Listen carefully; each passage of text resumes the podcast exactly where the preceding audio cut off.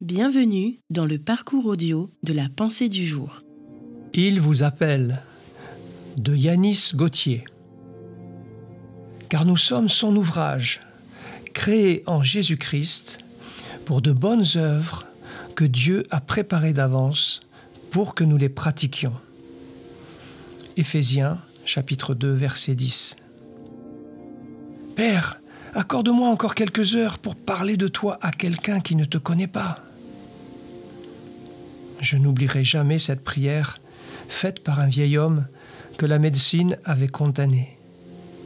Malgré la faiblesse de son corps, il voulait continuer à servir son maître.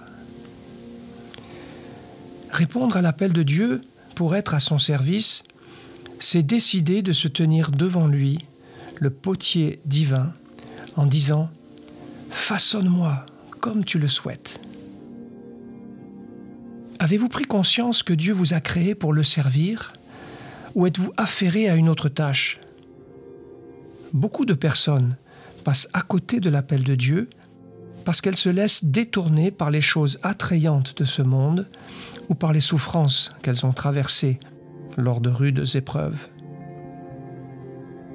Ce qu'il y a de plus tragique en tout cela, c'est que l'appel divin résonne encore au plus profond de leur cœur j'ai une œuvre à accomplir avec toi.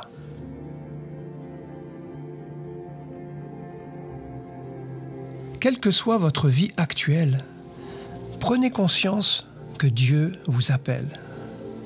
Ne laissez pas le ciment de votre volonté vous endurcir et vous empêcher d'accomplir quelque chose pour le Maître. Il est votre Créateur et il vous a envoyé sur la terre pour une mission bien précise.